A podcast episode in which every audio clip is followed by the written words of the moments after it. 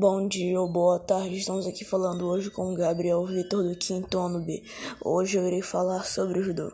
O judô é um estilo de luta muito famoso aqui no nosso Brasil que utiliza principalmente golpes de curto alcance, como golpes de perna, golpes de quadril.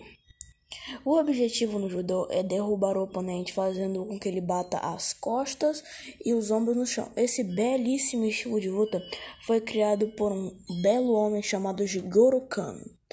Esse estilo de luta chamado judô, ele beneficia tanto o corpo e a mente e é utilizado faixas para classificar o seu nível como judoca.